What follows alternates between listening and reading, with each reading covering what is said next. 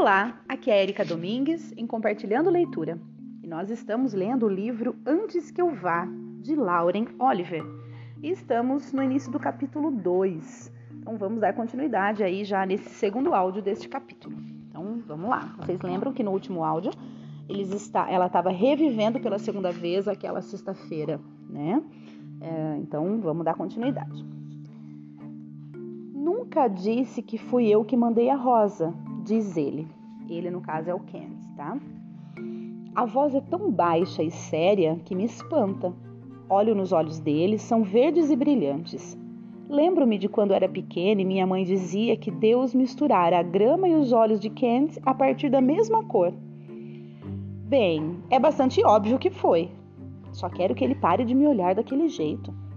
Ele respira fundo. Olha só, vou dar uma festa hoje à noite. É então que vejo Rob na cantina. Normalmente esperaria até ele me notar, mas hoje não posso. Rob! grito. Ele se vira, me vê, dá um quase aceno e começa a se virar novamente. Rob, espera aí! Saio apressada pelo corredor. Não estou correndo exatamente. Eu, Lindsay, Elod e Ellie fizemos um pacto há anos de nunca correr em território escolar, nem mesmo em aulas de educação física. Encaremos a verdade: suor e arfadas não são exatamente atraentes mas quase isso. É, na verdade, ela disse que ela não tá correndo, mas quase isso. Então tá andando um pouco mais rápido, né?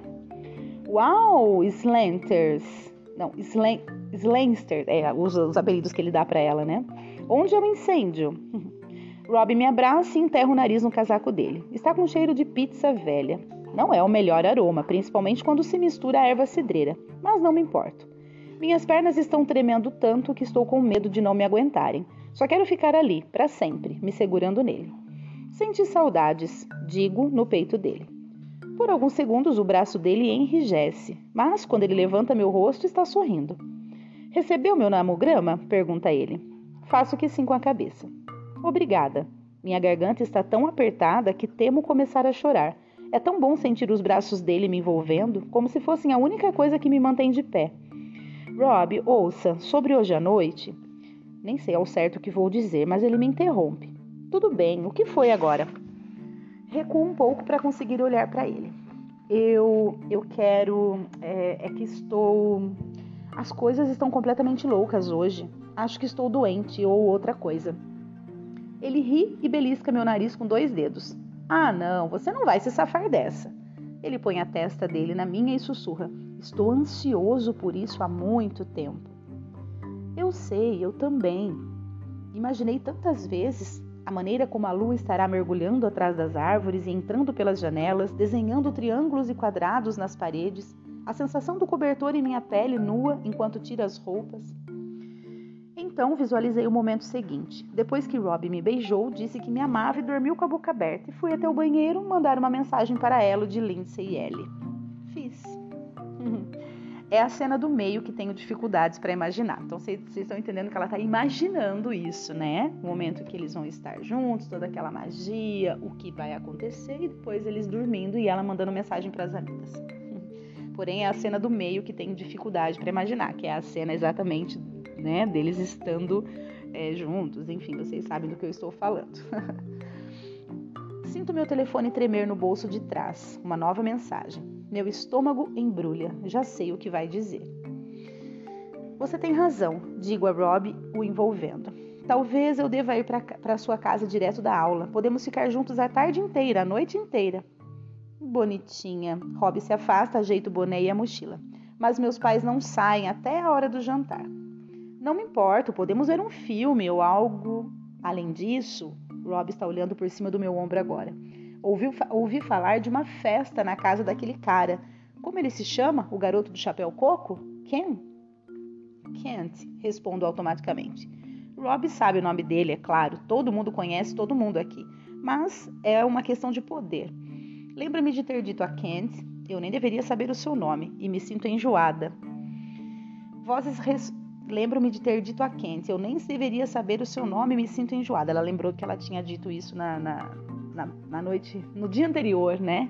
Que para ela, enfim, olha a, a, confusão que ela está, né, mentalmente em relação a tudo isso que está acontecendo com ela. Vozes ressoam pelo corredor e pessoas começam a passar por mim e por Rob. Posso sentir que estão nos observando, provavelmente torcendo por uma briga. É, Kent, talvez eu dê uma passada. Podemos nos encontrar lá? Você quer mesmo ir? Estou tentando conter o pânico dentro de mim. Abaixo a cabeça e olho para ele do jeito que já vi Lindsay fazer com Patrick quando está desesperada por alguma coisa. Só vai significar menos tempo comigo. Teremos tempo suficiente. Rob beija os próprios dedos e com eles afaga minha bochecha duas vezes. Pode confiar em mim. Alguma vez já decepcionei você? Hum, vai me decepcionar hoje à noite, ela pensou. Não consigo conter o pensamento. Não, falo alto demais, mas Rob não está ouvindo. Adam Marshall e Jeremy Forker acabaram de se juntar a nós e todos eles estão fazendo aquele cumprimento em que pulam um no outro e brincam de lutar. Às vezes acho que Lindsay tem razão, que os meninos são como animais. Pego meu telefone para verificar a mensagem, apesar de não precisar. Festa no quente esquisitão hoje? Topa? Meus dedos estão dormentes ao responder beleza. Em seguida vou almoçar, sentindo como se o som de 300 vozes pesasse como um vento sólido me levantasse, cada vez mais para o alto e para longe. Agora um pequeno subtítulo que é Antes de acordar. Então, está nervosa? Lindsay levanta uma perna e gira para frente e para trás, admirando os sapatos que acabou de roubar do closet de Ellie. A música pulsa na sala. Ellie e Elodie estão cantando Like a Prayer a plenos pulmões. Ellie nem de longe canta bem. Eu e Lindsay estamos deitadas de costas na cama de Ellie. Tudo na casa de Ellie é 25% maior do que na de uma pessoa normal. A geladeira, as cadeiras de couro, as televisões, até as garrafas de champanhe que o pai dela guarda na adega, estritamente proibida. Uma vez Lindsay disse que isso tudo fazia com que ela se sentisse como Alice no País das Maravilhas. Ajeito a cabeça em um travesseiro enorme que diz: A vaca está aqui. Já tomei quatro doses, achando que fossem me acalmar, e acima de mim as luzes estão piscando e borrando. Abrimos todas as janelas, mas continuo me sentindo febril. Não se esqueça de respirar, Lindsay está dizendo. Não entre em pânico se doer um pouquinho, principalmente no início. Não fique tensa, só vai piorar. Estou me sentindo bastante enjoada e Lindsay não está ajudando. Não consegui comer durante todo o dia. Então, quando chegamos à casa de Ellie, estava morta de fome e comi uns 25 sanduichinhos de pesto e queijo de cabra que Ellie preparou. Não sei bem quanto o queijo está se misturando à vodka. Para piorar, Lindsay me fez comer sete tiras de Listerine para melhorar o hálito, pois o pesto tinha alho e ela disse que Rob ia achar que estava perdendo a virgindade para um menu italiano. Nem estou nervosa com relação a Rob. Quer dizer, não consigo me concentrar em ficar nervosa com relação a ele. A festa, o caminho de carro, a possibilidade do que vai acontecer lá, é isso que está me embrulhando o estômago. Pelo menos a vodka me ajudou a respirar e não me sinto mais tão trêmula. Claro, não posso contar nada disso a Lindsay. Não vou entrar em pânico. Quer dizer, todo mundo faz, não é? Se Ana Cartulho consegue, é o que eu acabo, acabo dizendo, na verdade. Lindsay faz uma careta. Ai, seja o que for que você faça, não é o que Ana Cartulho faz. Você e Rob estão fazendo amor. Ela faz sinal de aspas no ar e ri, mas dá para perceber que está falando sério. Você acha? Claro! Ela inclina a cabeça para olhar para mim. Você não? Quero perguntar, como você sabe a diferença? Nos filmes, sempre é possível saber quando as pessoas devem ficar juntas, pois a música envolve o ambiente. Tolo, mas é verdade. Lindsay vive dizendo que não conseguiria viver sem Patrick e não tenho certeza de se é assim que a pessoa deve se sentir ou não. Às vezes, quando estou no meio de um lugar cheio, com Rob, ele põe o braço em meus ombros e me puxa para perto, como se não quisesse que alguém esbarrasse ou derrubasse alguma coisa em mim. Sinto um calor no estômago como se tivesse acabado de tomar uma taça de vinho e fico completamente feliz por um segundo. Tenho quase certeza de que isso é amor. Claro que sim, digo para Lindsay. Ela ri mais uma vez e me cutuca. Então, ele cedeu e disse? Disse o quê? Ela revira os olhos. Que te ama. Detenho-me por um segundo longo demais pensando no bilhete. Com amor o tipo de coisa que se escreve no livro da turma de alguém quando não se tem mais o que dizer. Lindsay continua. Ele vai dizer: os meninos são uns idiotas. Aposto que vai dizer hoje à noite, logo depois que você. Ela, ela para de falar e mexe os quadris para cima e para baixo. Bato nela com um travesseiro. Você é uma cachorra, sabia? Ela rosna para mim e mostra os dentes. Rimos e depois ficamos deitadas em silêncio por um minuto, ouvindo os uivos de Ellie e Elodie no cômodo ao lado. Agora estão em total eclipse of the heart. É agradável ficar deitada ali, bom e normal. Penso em todas as vezes que ficamos exatamente neste lugar, esperando Ellie e Elodie acabarem de se arrumar, esperando para sair, esperando alguma coisa acontecer. O tempo correndo, em seguida se perdendo para sempre. E de repente desejo que pudesse me lembrar de cada uma das vezes, como se de alguma forma pudesse voltar a elas, se conseguisse. Você ficou nervosa? Na primeira vez, quero dizer? Fico um pouco envergonhada de perguntar, então falo baixo. Acho que a pergunta pegou Lindsay de surpresa. Ela enrubesce e começa a mexer na colcha de Ellie, e por um instante sei exatamente o que ela está pensando, apesar de que nunca falaria em voz alta. Lindsay, Ellie, Elodie e eu somos tão próximas quanto amigas podem ser, mas ainda existem coisas sobre as quais não falamos. Por exemplo, apesar de Lindsay dizer que Patrick foi seu primeiro e único, isso não é exatamente verdade. Tecnicamente, o primeiro foi um cara que ela conheceu em uma festa quando foi visitar o meio-irmão na NYU. Eles fumaram maconha, dividiram uma caixa com seis cervejas e transaram. E ele nunca soube que ela nunca tinha feito aquilo antes.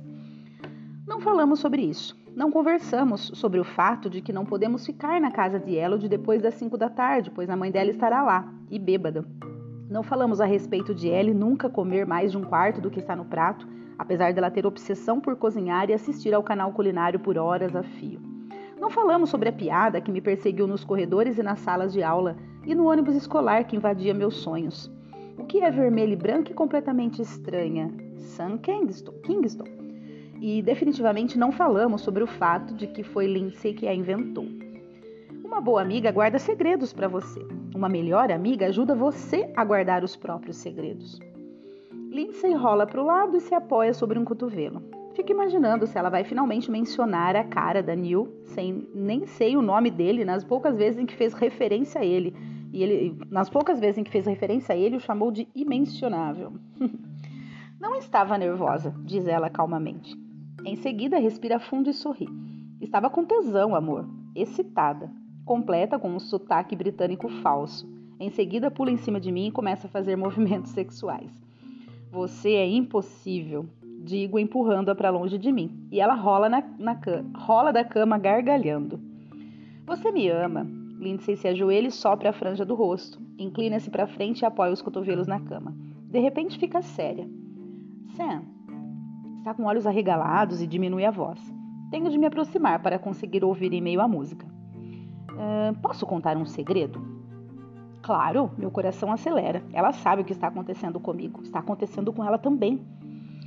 Você precisa prometer não contar. Tem que jurar que não vai ter um ataque. Ela sabe, ela sabe. Não sou só eu. Minha cabeça clareia e tudo se ajeita ao meu redor. Sinto-me completamente sóbria. Juro, as palavras mal saem. Ela chega para frente até estar com a boca quase no meu ouvido. Eu. Então ela vira a cabeça e arrota, alto na minha cara. Caramba, Lindes! Abana o ar com a mão. Ela se deita outra vez, chutando o ar e rindo de forma histérica. Qual é o seu problema? Você tinha que ter visto a sua cara. Alguma vez você fala sério? Falo brincando, mas meu corpo inteiro pesa com a decepção. Ela não sabe não entende. O que quer que esteja acontecendo é só comigo. Um sentimento de, um sentimento de completa solidão me envolve como uma névoa. Lindsay alisa os cantos dos olhos com o polegar e se levanta. Vou falar sério quando estiver morta. Essa palavra provoca um choque em mim. Morta. Tão derradeira, tão feia, tão curta. A sensação de calor que vinha sentindo desde que comecei a beber escapa de mim e me inclino para fechar a janela de Ellie, tremendo. A boca negra da mata se abrindo, o rosto de Vicky Helliman. Tento pensar no que vai acontecer se, na verdade, eu tiver enlouquecido completamente. Logo antes do oitavo tempo de aula, fiquei a três metros da diretoria, onde ficam o diretor, a senhorita Winters e a psicóloga da escola, querendo entrar e dizer: Acho que estou enlouquecendo. Mas então ouvi um barulho e Lauren Lornet entrou no corredor fungando, provavelmente chorando por causa de algum problema com o menino, uma briga com os pais ou coisa ou alguma coisa normal. Naquele segundo, todo o trabalho que tive para me enquadrar desapareceu. Tudo está diferente agora. Eu estou diferente. Então, vamos ou o quê? Elodie entra no quarto à frente de Ellie. Ambas estão sem fôlego. Vamos. Lindsay pega a bolsa e a coloca sobre o ombro. Ellie começa a rir. Ainda são nove e meia, diz ela, e Sam já está com cara de quem vai vomitar. Levanto e espero um segundo enquanto o chão se ajeita debaixo de mim.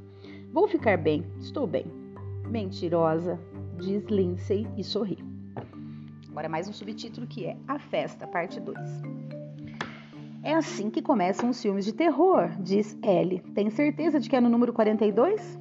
Tenho. Minha voz soa como algo distante. O medo sufocante voltou. Posso senti-lo vindo de todas as direções, me comprimindo, expulsando o ar para fora de mim. Acho bom que isso não arranhe a minha pintura, diz Lindsay quando um galho passa pela porta do lado do carona com o som de uma unha raspando um quadro negro. Gente, vocês estão entendendo que ela tá, é, tá vivendo tudo de novo, né? Então, quando a Ellie fala, né, fala essa frase, é assim que começa o filme de terror, tenho certeza que é no número 42, é porque elas estavam demorando para achar o, a casa do Kent, lembra? Então isso está acontecendo de novo. Então ela, na, como a leitura do livro é na primeira pessoa, é a própria Sam falando, então a gente consegue perceber aí nela essa, esse sentimento, né, de que meu Deus, realmente está acontecendo tudo de novo. Será que eu, será que eu estou enlouquecendo? O que está acontecendo, né? O bosque some e a casa de Kenter emerge da escuridão, branca e brilhante como se fosse feita de gelo.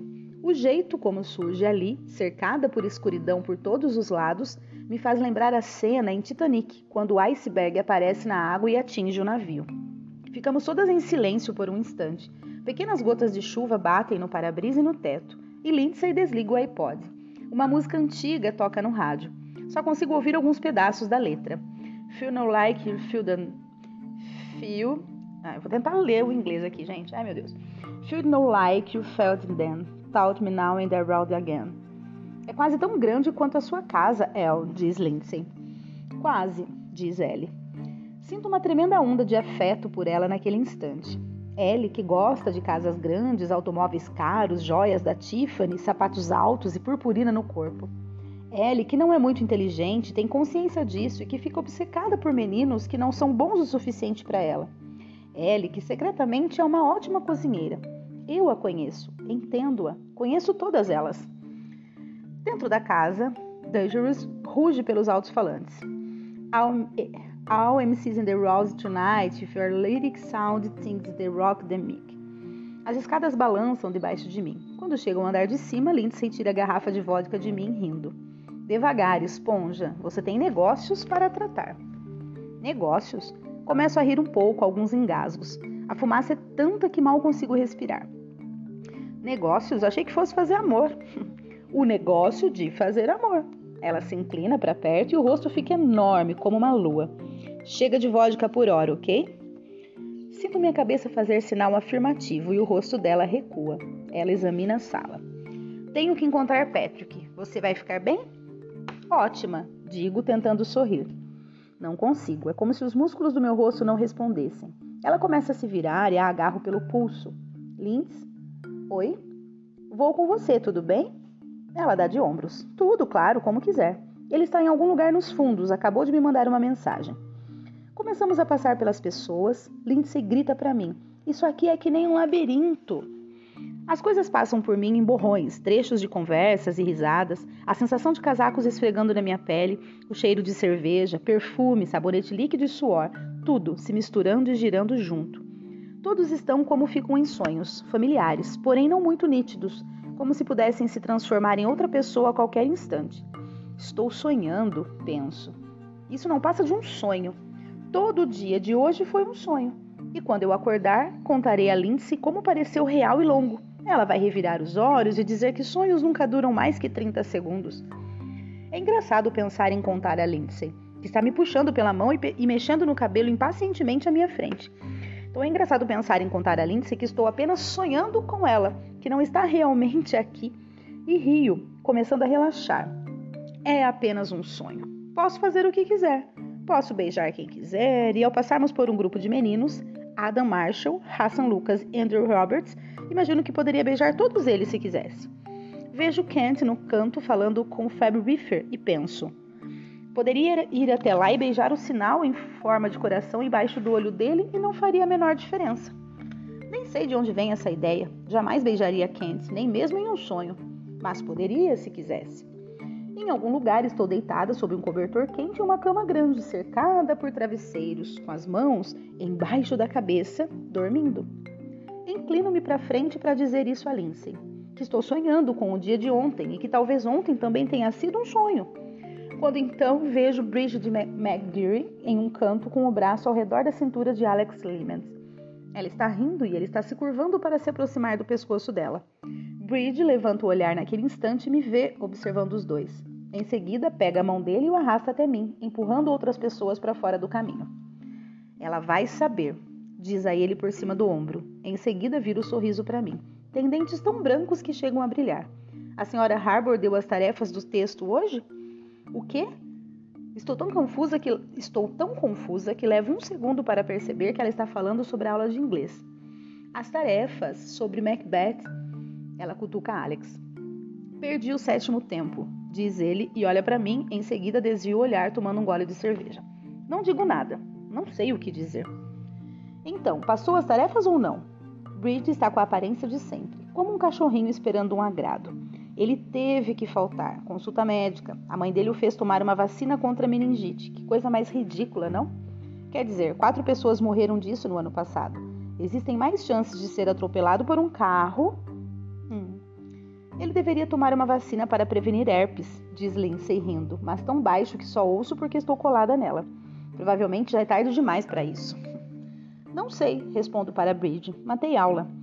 Estou olhando fixamente para Alex, observando a reação dele.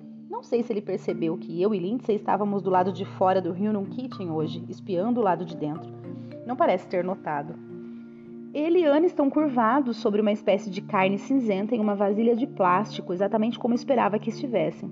Lindsay queria entrar para chateá-los, mas eu ameacei vomitar nas novas botas Steve Madden dela se sentisse aquele cheiro horroroso de carne com cebola do lado de dentro. Ao sairmos do The Country's Best Yogurt, não estavam mais lá, e só os vimos rapidamente no lounge dos fumantes. Estavam saindo na hora que Lindsay acendia um cigarro. Alex deu um beijo rápido na bochecha de Ana e caminharam em direções opostas. Alex para o refeitório e Ana para o prédio de artes. Já estavam desaparecidos há tempos quando eu e Lindsay passamos pela nazista da nicotina em sua patrulha diária. Hoje não foram pegos. E Bridge não sabe onde ele realmente estava durante o sétimo tempo. Vocês estão entendendo, gente? Vou ter que parar aqui para fazer uma observação. É, no dia anterior, elas tinham, e, e também nesse que está se repetindo, elas tinham visto o Alex é, traindo a Bridge, né? Só que para ela ele disse que tinha ido tomar vacina, quando na verdade ele estava saindo com essa outra Ana e as meninas viram, né? Então é isso que ela está relatando de novo aqui pra gente, né? O que tinha acontecido. De repente tudo começa a se ajeitar. Todos os medos que eu vinha contendo, um atrás do outro, como dominós caindo. Não posso mais negar. Sarah Grundle estacionando porque nos atrasamos. É por isso que ainda está nas semifinais. Ana e Alex não brigaram, pois convenci Lindsay a continuar andando. Não foram pegos no laude dos fumantes e por isso Bridge está com Alex e não chorando no banheiro. Tá vendo como mudou algumas coisas, gente, em relação ao dia anterior? Isto não é um sonho, é um déjà vu. Está realmente acontecendo. Está acontecendo de novo. Parece que meu corpo inteiro congela naquele segundo. Bridge fala sobre nunca ter matado aula. Lindsay está acenando com a cabeça, parecendo entediada. E Alex bebe cerveja. Em seguida, não consigo respirar. O medo está me esmagando como um torno. E tenho a sensação de que vou me partir em um milhão de pedaços ali mesmo.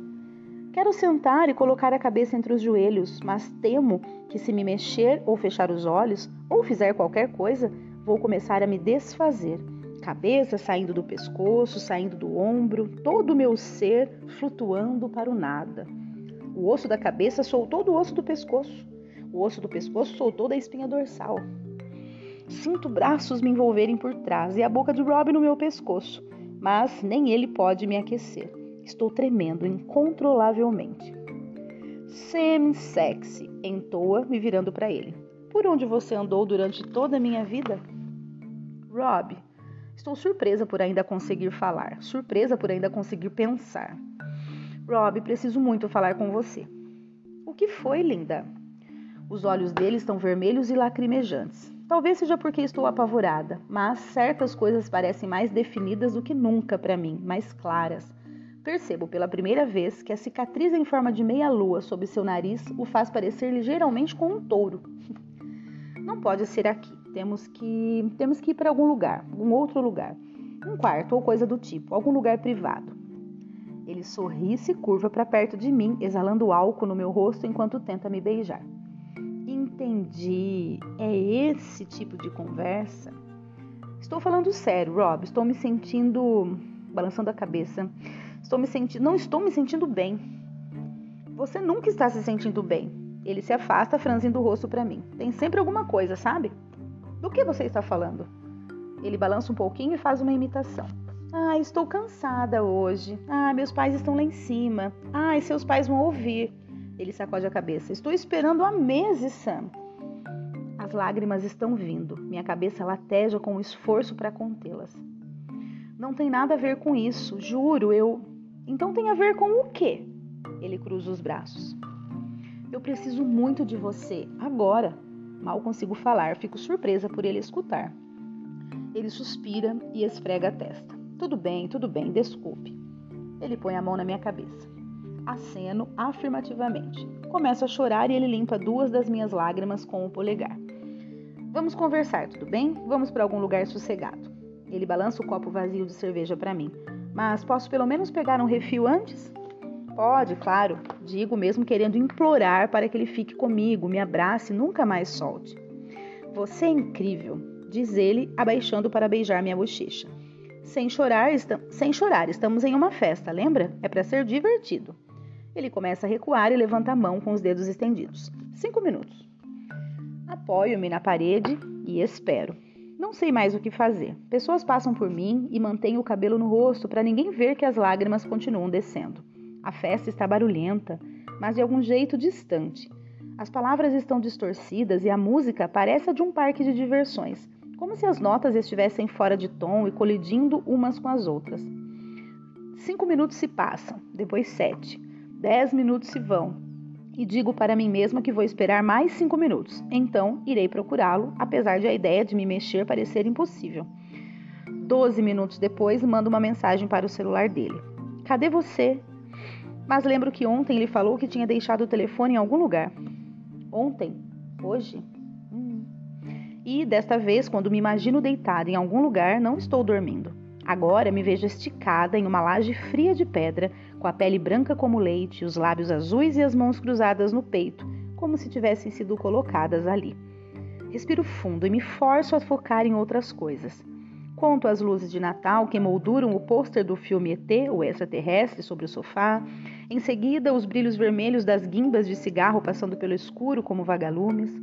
Não sou nenhuma nerd da matemática, mas sempre gostei de números. Gosto de como é possível continuar empilhando-os um sobre o outro, até preencherem qualquer espaço a qualquer hora. Uma vez contei isso às minhas amigas e Lindsay disse que eu seria a espécie de velha que decora cadernos de telefone e empilha jornais e caixas de cereal no, do chão até o teto, procurando mensagens extraterrestres nos códigos de barra. Mas alguns meses depois fui dormir na casa dela e ela confessou que às vezes, quando está chateada com alguma coisa, recita uma oração católica de dormir que decorou quando pequena, apesar de ser parte judia e não acreditar em Deus. E aí o, trechinho dessa oração seria: Agora eu me deito para dormir, oro a Deus para minha alma guardar. Se eu morrer antes de acordar, oro a Deus para minha alma levar. Ela a tinha visto bordada em um travesseiro na casa da professora de piano e ficamos rindo de como travesseiros bordados eram ridículos. Mas até dormir naquela noite não consegui tirar a oração da cabeça. Aquela frase específica continuou se repetindo na minha mente: se eu morrer antes de acordar. Estou a ponto de me forçar a desen desencostar da parede quando ouço o nome de Rob. Duas meninas do segundo ano tropeçaram para dentro da sala dando risadinhas e me esforço para ouvir o que estão dizendo. Não, o primeiro foi Matt Kessler. Ah, foram os dois. Viu como Aaron Stern está, tipo, segurando por cima do barril? completamente de cabeça para baixo. Beber de cabeça para baixo é assim? Duh. Rob Cochran é muito gato. Shhh. Ai meu Deus. Uma das garotas dá uma cotovelada na outra ao me ver. Seu rosto fica pálido. Provavelmente está apavorada. Estava falando sobre o meu namorado, delito, porém mais especificamente falava sobre quanto ele é gato, crime. Se Lindsay estivesse aqui, faria um escândalo, chamaria as meninas de vadias e as expulsaria da festa. Se estivesse aqui, ia querer que eu fizesse um escândalo. Lindsay pensa que inferiores, especificamente meninas do segundo ano, têm que ser postos em seus devidos lugares. Caso contrário, tomarão conta do universo como baratas, protegidas contra ataques nucleares por uma armadura de joias da Tiffany e cascos de gloss. Não tenho forças para responder e fico satisfeita por Lindsay não estar presente para não me encher a paciência. Deveria ter imaginado que Rob não ia voltar. Penso em hoje, quando me disse para confiar nele que nunca me decepcionaria. Devia ter dito que ele era um mentiroso. Bom, gente, eu vou parar por aqui, né? Porque olha só, 31 minutos de áudio, mas eu li 3, 6, 6 páginas. Maravilha. Bom, vocês estão compreendendo, né? Cada vez, entendo eu, cada vez que ela reviver este dia, ela vai trazer informações pra gente diferentes do dia anterior, né? para não ficar uma coisa maçante, com certeza, mas mostrando aí a inquietude dela, né, o desespero dela de estar revivendo algo sem saber o que está acontecendo de fato. Bom, então vou parar por aqui, espero que vocês estejam gostando. Um grande abraço e até o próximo áudio.